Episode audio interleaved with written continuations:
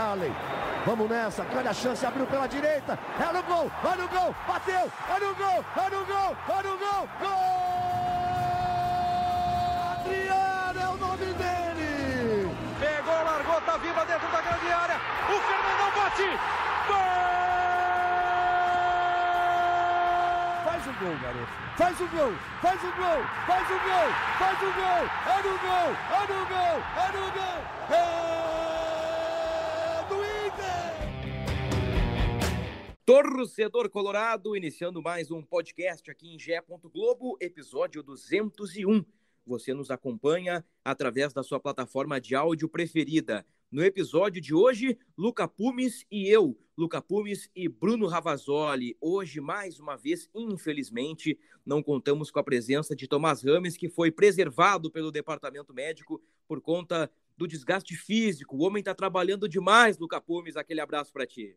Ah, o velho, o velho trabalha demais, estão judiando do velho. É, pobre Não, mas ele tá velho, sendo- tá cansado, o homem. Tá sendo poupado, tá sendo poupado. É, a gente ficou. Saiu o nosso meio armador, mas a dupla de ataque Bebeto e Romário está de volta. É isso aí, vamos neste modelo, nesta filosofia, Bebeto e Romário, Luca Pumes e eu juntos no podcast do Internacional. Na última gravação, o Tomás participou diretamente do CT do Parque Gigante. Luca Pumes e eu falamos bastante sobre os dois jogos do Inter, empates contra a Juventude e Avenida, uma certa preocupação, mas eu cheguei a comentar em algum momento que as vitórias viriam. De lá para cá, Luca, duas goleadas. No Beira-Rio, o Inter superou o São Luís e também superou o Ipiranga de Erechim. Tuas impressões sobre as duas goleadas coloradas? Dois placares sólidos, né? E atuações consolidadas do Inter. Não teve nenhum futebol genial. Acho que o Inter teve atuações um tanto quanto diferentes, ainda que tenha feito boas boas goleadas, né? São diferentes. Acho que na questão do São Luís foi uma parada mais do volume. O Inter criou mais chances, desperdiçou mais chances também. Contra o Ipiranga foi uma questão mais de ser letal, né? Quando chegou, soube chegar bem, é, teve mais calma. Acho que a vitória contra o São Luís ela demonstra bastante que o Inter só precisava daquela vitória para começar a jogar com mais calma, com mais clareza. A gente viu isso na saída de bola do Inter contra o Ipiranga, que foi uma saída de bola calma, uma transição é, da defesa para o meio, do meio para o ataque bem facilitada. O Inter, em alguns momentos que, que o São Luís não, que o Ipiranga tentou pressionar um pouco mais em cima, não se assustou. Inclusive conseguiu em uma pressão, é, em uma falha também né, do zagueiro do, do Ipiranga que falhou duas vezes né, no, no recuo. É, ele conseguiu pressionar para marcar. Então foram duas partidas diferentes, acho que até pela questão da chuva também, foi, é, do, do, contra o São Luís, é, que o Inter precisou é, ser mais agudo, né? Acho que Uhum. na, na chuva faz sentido colocar os pneus de chuva, né? Senão não, faram, não trocaria a, a maneira de correr. Mas enfim, é, acho que o Inter deu o start inicial para fazer as coisas ficarem bem. Chegaste a ir ao Beira-Rio nos dois jogos, Luca? Não, não cheguei, meu querido. Acho que, acho que no, no- eu tava num evento, Uhum. voltando de um evento no, no jogo de domingo. Aí ontem sim. Eu fui em dois jogos do Inter neste início de temporada. É curioso, né? Ano passado o Inter fez três jogos fora e um em casa, né? A sequência de adversários é a mesma, com exceção daqueles que caem dos que sobem. E o Inter neste ano fez três dos quatro jogos em casa. E eu acompanhei Inter 2, Juventude 2, Inter 3 e Piranga 0. E, e tem me chamado a atenção o, o comportamento do torcedor colorado no Beira-Rio. Contra o Juventude eu me surpreendi com as vaias. E, e, e contra o Ipiranga, e aqui sendo sincero, jogando limpo com o torcedor colorado, eu senti o estádio morno. Não, não houve aquela, aquele incentivo, aquela gritaria, aquela energia de um estádio de futebol. Tudo bem, eu vou desconsiderar que não é uma Libertadores, não é um Campeonato Brasileiro, ainda estamos na quarta rodada do Gauchão, adversário o Ipiranga de Erechim, mas eu É senti um estádio meio morno. E, e mesmo no 1x0 ali, quando o Inter errava passes, já começou aquele, aquele clima, aquele barulho, sabe, de, de, de descontentamento, mas desta vez registre-se que não houve vaias no Beira Rio na partida contra o Ipiranga, diferente da estreia contra o Juventude. Dito isto, rapidamente para pincelar, Luca, que eu fecho contigo e eu digo mais em relação às atuações do Inter. O Inter foi razoável contra o Juventude, foi razoável contra o Avenida, foi de razoável para bom contra o São Luís e foi razoável contra o Ipiranga. Este é o início de temporada do Inter. Nos primeiros jogos, entre aspas, punido por dois gols aos três minutos. Nos outros dois jogos, entre aspas, também beneficiado por dois gols. Contra o Ipiranga, o cara colocou o zagueiro numa corda bamba, o Pedro Henrique ganhou na corrida e fez o gol, e contra o São Luís, o goleirão tomou um rico de um frangaço, né? Um rico? Um rico de um frangaço no chute do Wanderson. Mas é, é, é aquilo que eu disse no último podcast, né? É, tá razoável e as coisas vão melhorar. O Inter ainda não é brilhante, longe disso. Eu acho que deu amostras de bom futebol em alguns momentos. Contra o São Luís ali empilhou algumas chances. Contra o Ipiranga, depois do 2 a 0 o Inter conseguiu criar mais situações, já com o um adversário batido, e ali a gente vê que, que as jogadas encaixaram. Mas eu vejo que o time está no caminho certo, Luca. Acho que não há motivo para preocupação, e eu acho que há mais motivo para otimismo do que preocupação.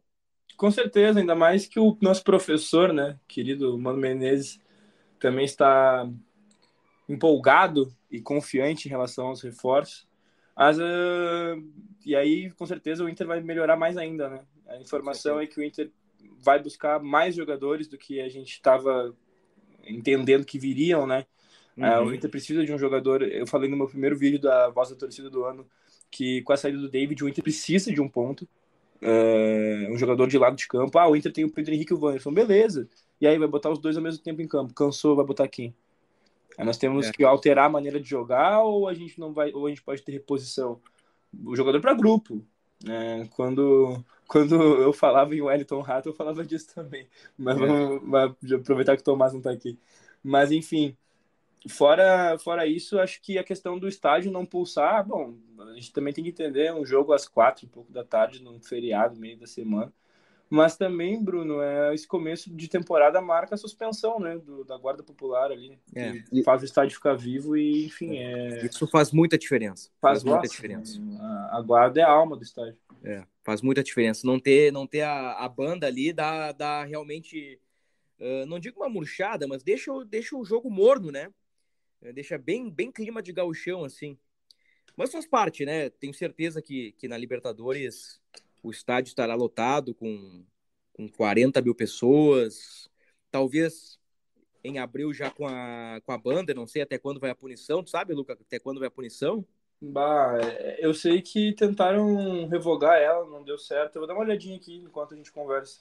Tranquilo, tranquilo. Acho que é uma informação importante, né? É, é até teu, teu, teu ponto também é muito interessante, que eu esqueci de dizer isso, que, que a torcida está suspensa, né? Então, é como é a torcida que dá um, uma animada, o, o estádio ele, ele fica um pouquinho é, menos feroz, vou colocar dessa forma assim, né, para os adversários. A suspensão é de no... era de 90 dias, ela começou em 4 de setembro. Três meses, portanto, 4 de setembro, 4 de outubro, dezembro, bom, é, é terminado. É que eu não sei, Bruno, se a pausa não conta, né? Não sei. Ah, tem essa. Tem essa. Não Bom, sei, não sei, não sei. A ver, a ver. Bom, eh, a princípio, então, até a Libertadores, o, o, o torcedor já poderá ficar ali à direita das cabines de imprensa, atrás da baliza oposta ao lado do Gigantinho. Muito bem, dito isto, Luca Pumes, Pedro Henrique é o melhor centroavante em atividade no Rio Grande do Sul? Ou isso é clubismo? Olha, mano, acho que o Pedro Henrique ele dá resultado onde ele vai, né? Onde ele joga ali é um jogador cumpridor de função, um jogador diferenciado, é, tem faro de gol. Esses tempos eu ouvi na rádio, na, na nossa, nossa irmã gaúcha, né? Uhum. Que nessa questão de ah, quem é que joga se tiver que jogar um só, Pedro Henrique ou Wanderson? Ah, o Wanderson é mais genial, talvez, mais habilidoso de alguma maneira, mas o Henrique tem alguma coisa em relação ao faro de gol que é acima de qualquer outro jogador, eu acho que o Inter tem no elenco hoje. Tem uma estrela, um, uma maneira fácil de jogar, acho que ele não, não, não fica nervoso de maneira nenhuma. E por falar em ficar nervoso, ô Bruno, se tu me, perdi um, me permitiu um parêntese, ficou bem explícito é, o quanto a fase do alemão prejudica ele. É, o jogador, às vezes, ele precisa só de um gol para começar a, a ficar mais calmo, né, dentro de campo e a fazer mais. Ele teve a chance contra o Ipiranga de chegar batendo numa bola de biquinho de chuteira, é, uma bola quase dentro da pequena área. E aí é uma bola que o centroavante nunca vai tentar dominar e passar para o lado. Ele vai se atirar naquela bola. E acho que a fase dele demonstra a fase dele demonstra não, aquele lance demonstra que a fase dele está afetando dentro de campo, né? Que falta confiança, falta o, o, o ah, dane-se se eu errar. É, vamos jogar nessa bola. E aí ele estica a perna quase dentro do, do, do quase dentro do gol praticamente. Ele estava em cima do goleiro também, mas eu dificilmente consigo imaginar um centroavante que não teria se atirado naquela bola, não teria tentado fazer o gol. É, tem um outro lance que, que o alemão se atrapalha no domínio, aí ele recua para o ah, mas isso é, isso é de perde o gol. Teve, teve esse lance ainda do Estevão depois que, que chutou por cima do gol. É, mas é uma questão de fase, né? Vê só, né? O alemão jogou mal nos dois primeiros jogos, foi sacado do time. O, o Pedro Henrique tá ali, digamos, improvisado, né? Vamos colocar dessa forma. O Pedro Henrique é um ponta, né? O Pedro Henrique agora tá por dentro, tá metendo gol. Fez três gols em dois jogos e ainda deu uma assistência contra o São Luís. E, e o alemão tenta e não consegue, então com certeza isso pesa na cabeça do jogador, né? E o alemão, inteligente que é, sabe que o Inter busca um centroavante no mercado. E, e eu não sei se para o alemão ter Soares do outro lado também não, não aumenta a pressão, né? Porque tínhamos ali em, em, janeiro, na primeira rodada, um centroavante de um lado e um centroavante do outro. E o alemão já perdeu esse status de centroavante titular do Inter. Então não sei se o contexto também não prejudica todos os elementos que eu citei aqui, se tudo isso não acaba prejudicando um pouquinho o início do alemão, né? Que, que não é tão ruim quanto demonstra, né, nesses primeiros jogos, mas também não é o o pensando aqui centroavantes, sei lá, o Christian dos anos 90, né, o sei lá, o Pô, me ajuda aí com o centroavante, cara. Washington Coração Valente. Washington Coração Valente, é, esses caras aí de, de outra prateleira, né? Mas é um cara que pode ser muito útil. Eu, eu acho que o alemão é um bom cara para grupo. Um bom cara para grupo. Muito bem. Inter 4, São Luís 0, Inter 13, Piranga 0. Inter tem 8 pontos, duas vitórias seguidas, está invicto, tem o melhor ataque e também tem o artilheiro do Galchão, o PH. Não sei se tu pegou meu veneno ali, Luca. Peguei sim, preferi se fugir. Se, o, se, o, se o PH é o melhor centroavante em atividade, pegou o veneninho ali, né? Peguei, peguei, preferi fugir. Acho que a gente responde isso no dia 5 de março. Então, Luca Pumes, quem é o melhor uruguaio em atividade no futebol gaúcho? Carlos de Pena. Tendo em vista que de Pena tem dois gols e duas assistências. Caras de pena, com certeza. A brasa é pro meu assado, né? É, claro, claro. Não, mas tá bacana isso aí, né? Porque tá gerando uma rivalidade legal. O Inter tem, digamos, o melhor uruguaio do, do futebol gaúcho no momento e tem o artilheiro da competição. É. então, isso aí, pra, pra, em termos de corneta, isso aí, de, de meme, tá uma, tá uma delícia se dissessem que o melhor, que o artilheiro da competição e o melhor uruguai estariam no mesmo time, acho que pensariam uma coisa diferente do que está acontecendo de verdade, né? Não tenho a menor dúvida disso. Mas ô Brunão, manda o uh, papo. Eu acho que o Inter concretizando aí uma um acerto com algum dos nomes que está projetando para ser centroavante, é, e tendo esse time que funciona da maneira que funcionou nos últimos dois jogos, a gente se credencia é, bem para a temporada. Eu não falo só para gauchão daí. É, mesmo depois da segunda derrota do Inter, eu falei no vídeo, ainda somos o favorito a ganhar essa competição, ainda somos o, o time que, en que entra como é, o responsável por é, manter o, as aparências, né? O uhum. Inter, ano passado, precisava do gauchão, acho que foi uma mácula, foi um ponto bem ruim para o torcedor, não venceu o Gaúcho do ano passado, principalmente o Grêmio se encontrando do jeito que está, e aí o Grêmio se reestruturando, subindo, contratando um dos maiores jogadores do, do futebol. Uh, eu não falo só de, de, de, de, futebol atual, o Grêmio contratou um dos jogadores mais importantes em questão de recorde do, do futebol, da história, né? O cara que tem mais de 500 gols aí na carreira e não é qualquer um. É, ganhou o que ganhou, né, jogou onde jogou. Então, é, o Grêmio traz esse reforço e mesmo assim o Inter ainda tem a responsabilidade de vencer esse Campeonato Gaúcho. Então, chegando esses reforços, o Inter tem uma janela grande ainda pela frente. A janela termina só no aniversário do Colorado. Então, talvez alguns dos reforços vão chegando depois, mas uh, pelo que a gente percebe, né, os esforços em relação ao centroavante é uma coisa para já, assim. Não sei se vai chegar amanhã, depois de amanhã, mas se o Inter tem essa janela e tem posições uh, a, a contratar, existe uma ordem para essas posições. Obviamente, se algum negócio de ocasião acontecer, agora, é, sei lá, um nome para o meio de campo melhor do que o Cuejar, por exemplo, que a gente não precisa esperar Mundial passar, isso e aquilo. Bom, talvez o Inter consiga fazer o um movimento agora, senão a tendência que o Inter espere, né? Então, são, são várias coisinhas a pesar, mas eu sinto que quando chegar esse centroavante aí, o Inter muda de patamar e a gente já está no patamar legal hoje. Eu vou trazer neste podcast informações importantes sobre o mercado do Inter. Eu tenho atualizações que ainda, no momento desta gravação, não estão nas linhas de GE. Globo. Ai, essa ai, matéria, ai. essa matéria sequer tem título ainda, Luca Pumes. Eu fico muito feliz, porque eu vou saber em primeira mão, né, do amigo. Vai saber em primeira mão. E... e vocês já vão saber. Continuem ligadinhos aí. Eu só quero, antes de entrar no mercado da bola, uh... Vou te dar alguns nomes, Luca. E eu quero que tu me cite se esses nomes estão em alta ou estão em baixa, tá? Beleza. Alan Patrick. Em alta. Em alta, né? Tá gostando do Alan? Ah, é um maestro, né? Ele faz a galera jogar bola. Eu achei ele meio apagadão no primeiro tempo, mas no segundo tempo ele cresceu. Ele, ele é deu uma ele crescida. Precisa de, ele precisa de um espaço, né, Bruno? É. Quando, quando o Alan Patrick cresce, quando o Alan Patrick encontra espaço por dentro, o, o Inter ele, ele fica, se torna um time um pouquinho diferente, se torna um time melhor.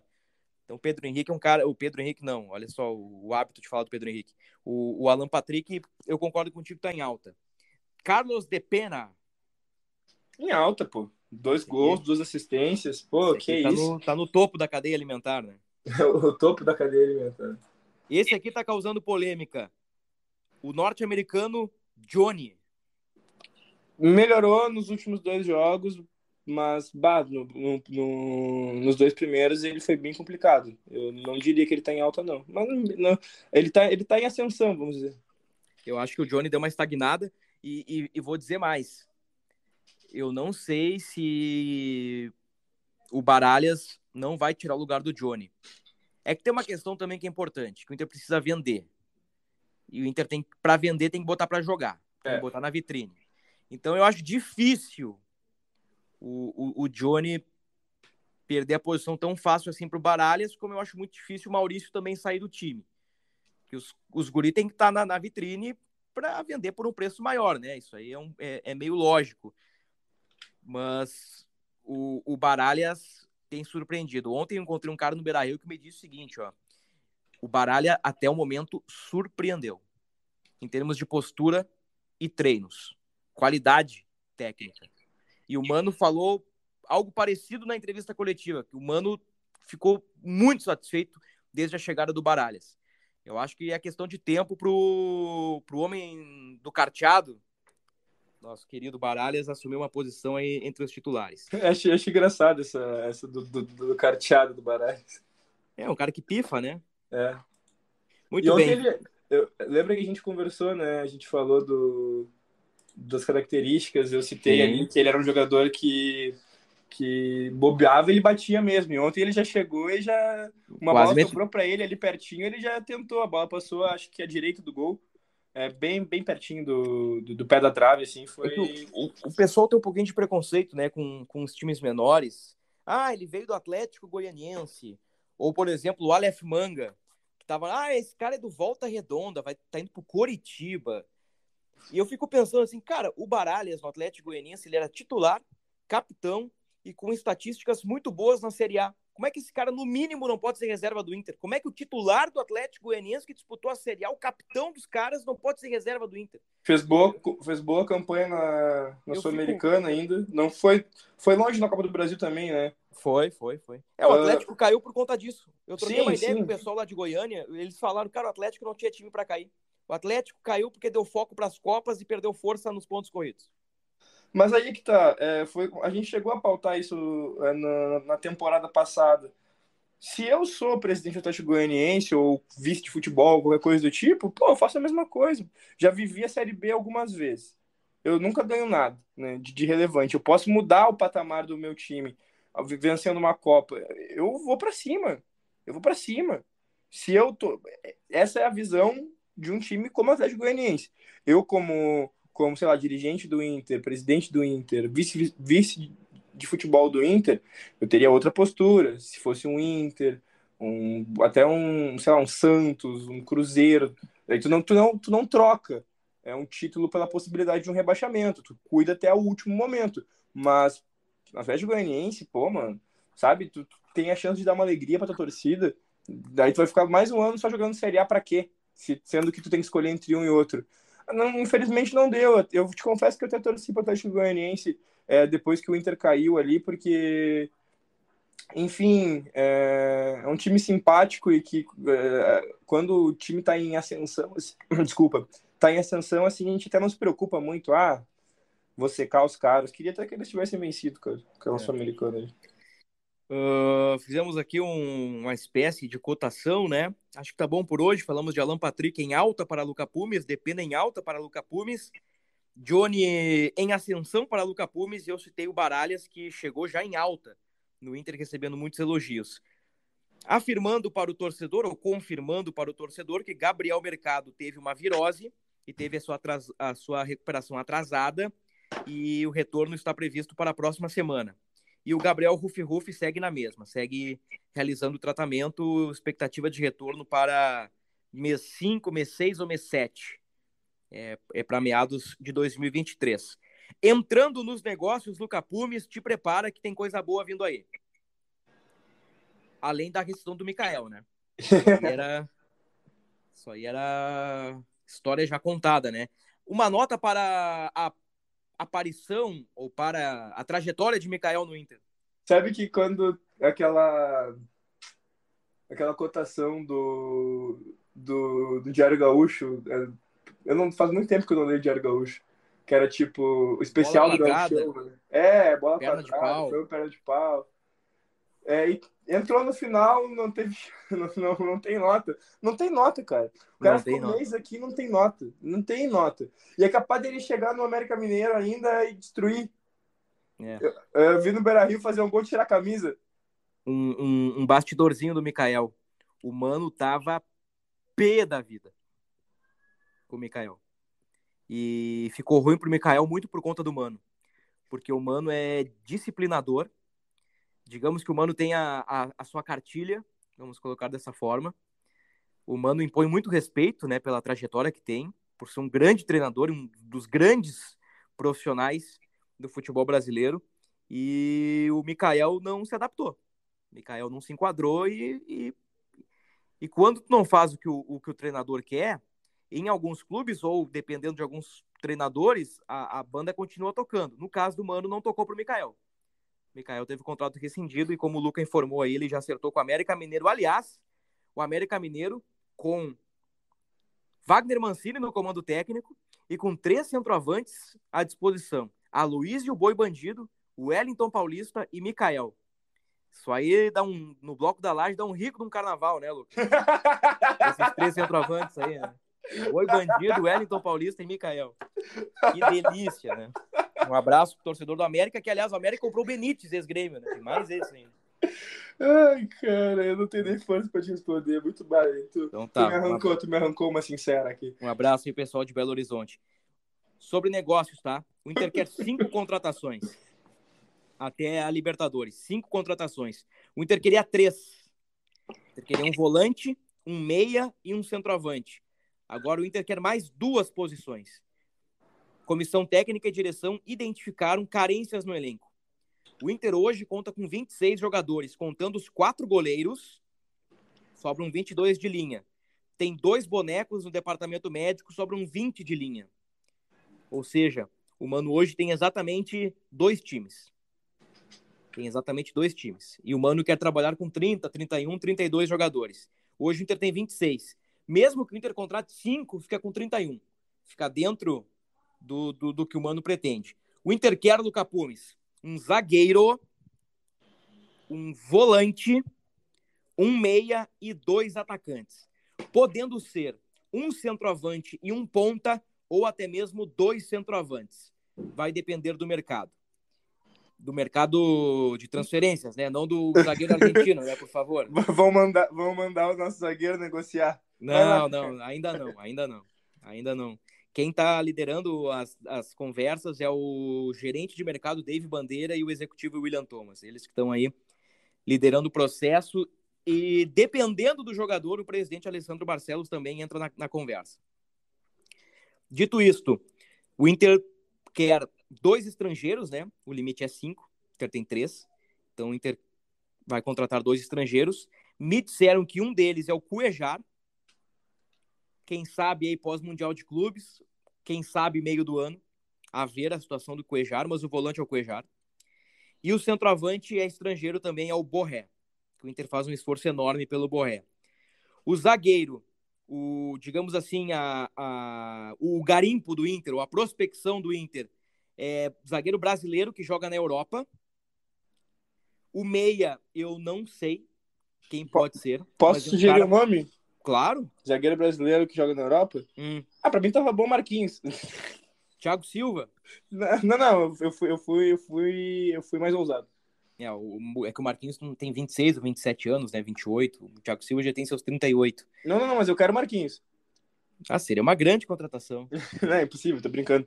Cara, uh, de zagueiro, de zagueiro que, que tá na Europa e. Vamos, agora falando sério. Vamos, vamos tentar mapear. Tu lembra de alguém? Juan Jesus é o primeiro que me vem à cabeça. Ah, mas o Juan Jesus, ele ainda tem a queimar lá, não tem? Não sei, cara. Vou te dizer que eu não sei.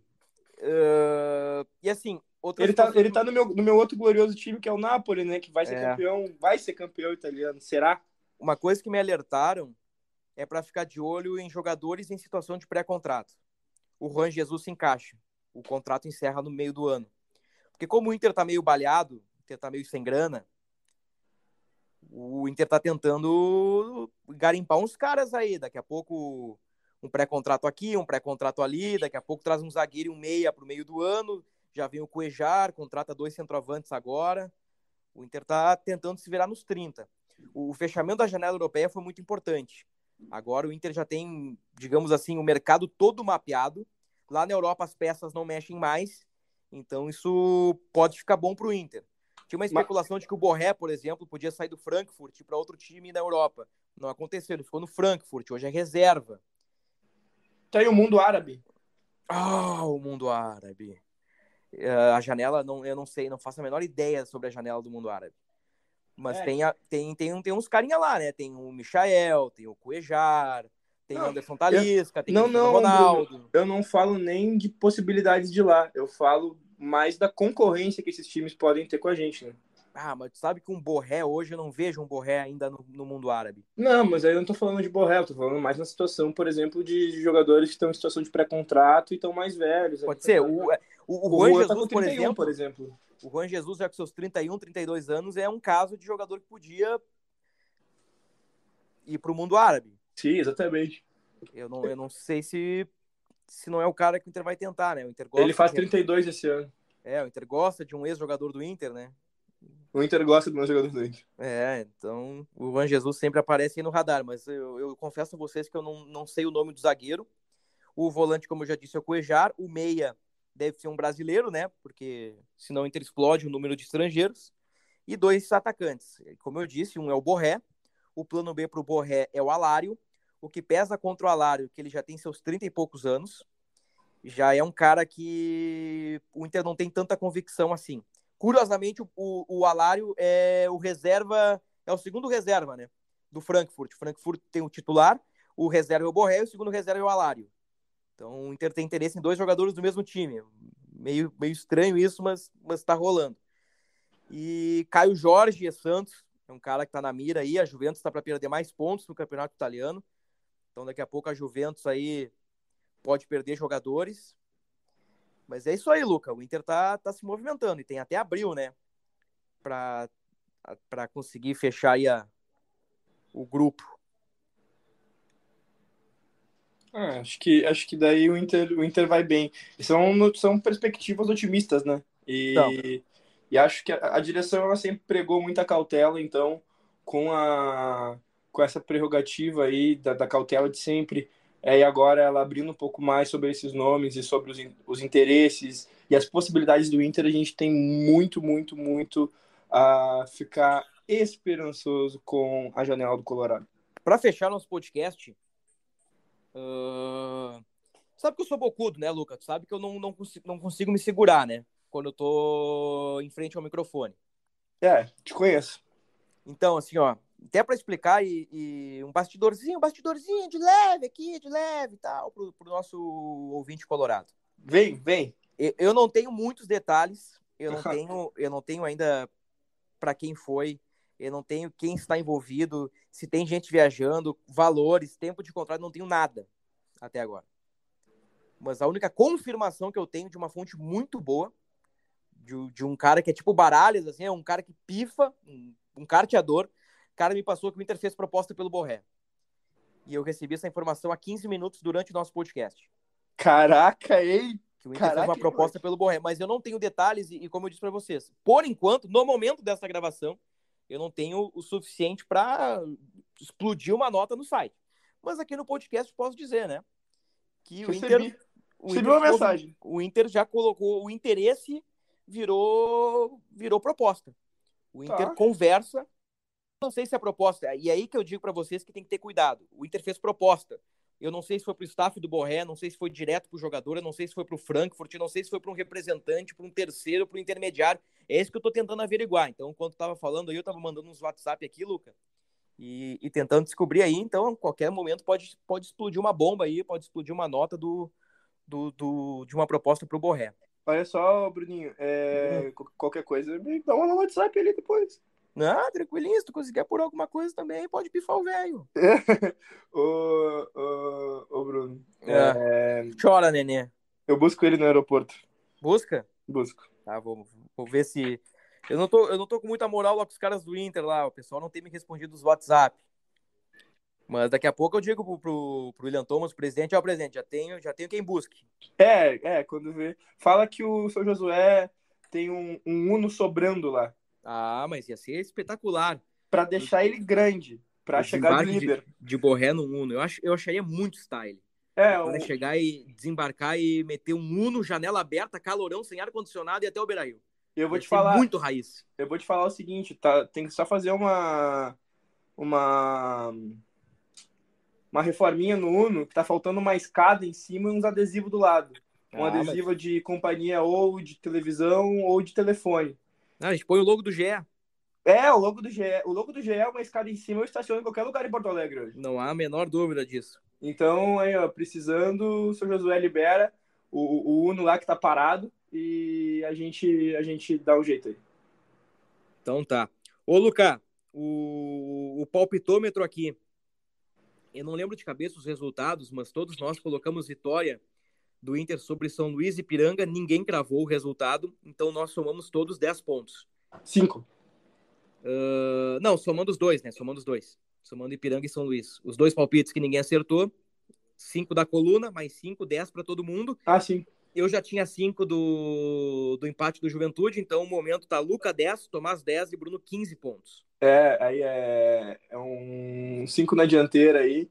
Sabe que o que me quebrou foi que eu botei um gol pro Piranga, né? Achei que o Inter ia é. ser vazado. O Piranga, uhum. ele tem uns jogadores mais ousados ali. Eu pensei, ah, se a gente tomou um gol é, do, do Avenida, a gente vai tomar do Piranga. Mas é, eu postei 3 a 1 acabei acertando né, a quantidade de gols que o Inter ia fazer. Acho que isso deveria valer pelo menos um abraço. Sabe que eu comentei com o Tomás que eu sugeri para ele ele não, não, não levou muita fé.